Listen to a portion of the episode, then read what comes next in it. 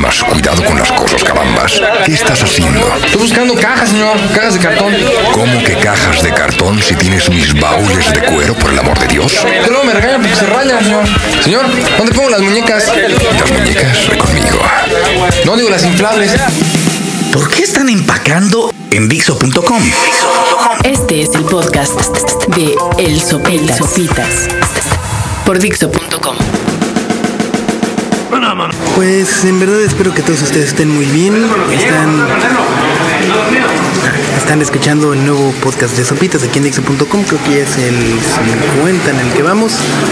Y pues sí, se escucha mucho ruido. Ahorita acaban de escuchar un pana que anda por acá. Porque justo este podcast lo estoy grabando desde la sala de prensa del estadio Central Stadium de Leipzig, donde hace unos momentos se jugó el España contra Ucrania dentro del Mundial de Fútbol, que como saben, empezando por acá ya desde hace rato, eh, rolando, trabajando, paseando, viendo partidos, etcétera, etcétera, etcétera. Por esta onda de la sala de prensa, la verdad es que es como muy complicada. Eh, eh, preferí grabarlo aquí porque en mi podcast anterior, lo habrán escuchado, estaba con mucho eco porque era el cuarto de mi hotel, así que necesito ir buscando algún lugar para grabar un podcast decentemente y podérselos llevar a todos ustedes aquí a Dixo.com. Pero bueno, pues fuera de esto, les decía que eh, llevo ya un par de semanas por acá en Alemania, una dieta rigurosa de desayunar salchichas, comer salchichas. Y la cena nomás unas cervezas, no piensen mal. Pero la verdad es que ha sido extremadamente eh, interesante. Creo que he entendido muchísimo más, por ejemplo, al estar pegado a los reporteros del récord, como todo este proceso que es poder llevar una nota a un periódico o a un noticiero, ¿no? Luego como que nos quejamos de que siempre son bien malas, etcétera, etcétera, etcétera, pero muchas veces las noticias malas son dadas malas. Es decir, por ejemplo, en este caso específico de la selección nacional, eh, pues uno supongo que prende la tele para ver el resumen, lo que dijeron los jugadores después del partido, antes del partido, etcétera, etcétera, etcétera. Salud.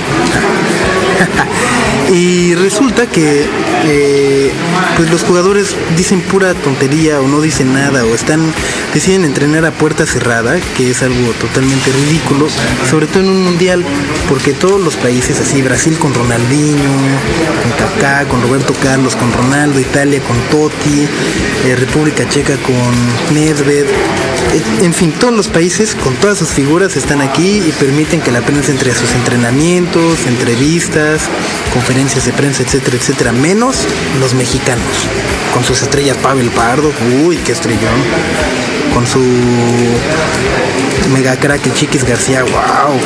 Entonces los hacen la puerta cerrada. Entonces están, por ejemplo, no sé, los periodistas, los, los verdaderos, no yo. Entonces pues tienen afuera como tres horas, un sol estúpido de 35 grados en Alemania. A ver a qué hora se le da la regalada gana al técnico permitir el acceso a la prensa. Que aparte, ok, punto, los mexicanos puede que se lo merezcan porque hay unos que son muy malos periodistas, hay otros que son excelentes, pero bueno, punto que por unos pagan todos, ¿no? Y, pero el, el, momento vergonzoso es con la prensa extranjera. O sea, de repente hay periodistas alemanes o, eh, británicos o portugueses uno están muy lejos de Göttingen afortunadamente porque Göttingen que es donde la selección se concentra donde entrena y donde estoy yo es un infierno.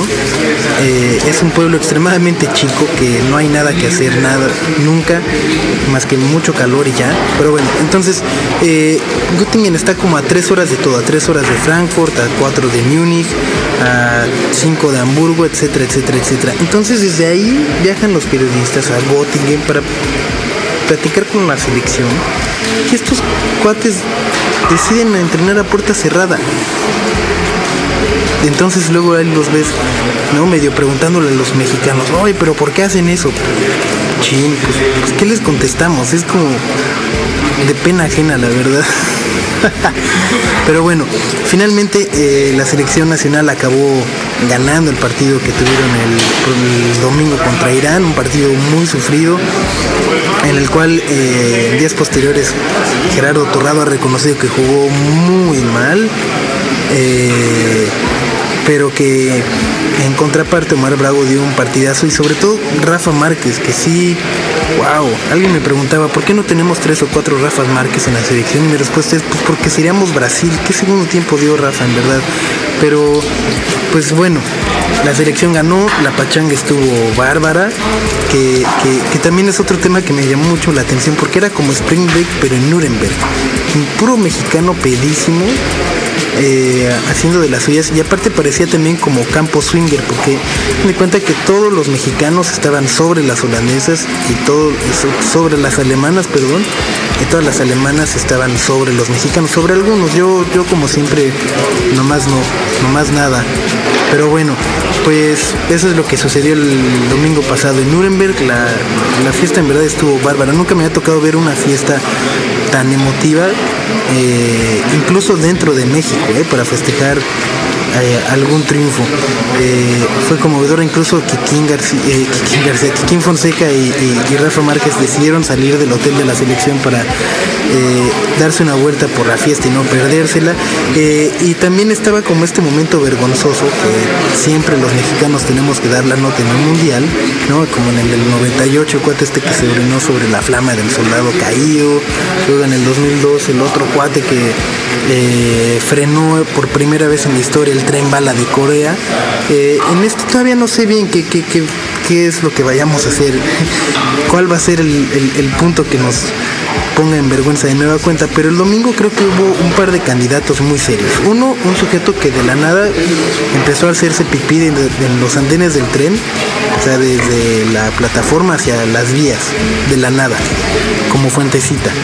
Y otro es que en Nuremberg también existe como una estatua que es como muy sagrada y muy importante en la ciudad, que al día siguiente amaneció disfrazada del chavo del 8 con todo y su chipote chillón. Entonces, ya van dos muy fuertes. Así que ya veremos qué es lo que sucede este viernes cuando la selección enfrente a Angola en Hannover. Eh, yo mientras tanto voy a seguir por acá cotorreando con la prensa con unos especialistas. Eh, y pues nada, el próximo viernes estaré de nueva cuenta con ustedes aquí en Dixo.com. Recuerden escribirme, háganlo a sopitas.dixo.com y pues nada, que estén muy bien. Adiós. Acabas de, escuchar el podcast de El Sopitas por Dixo.com.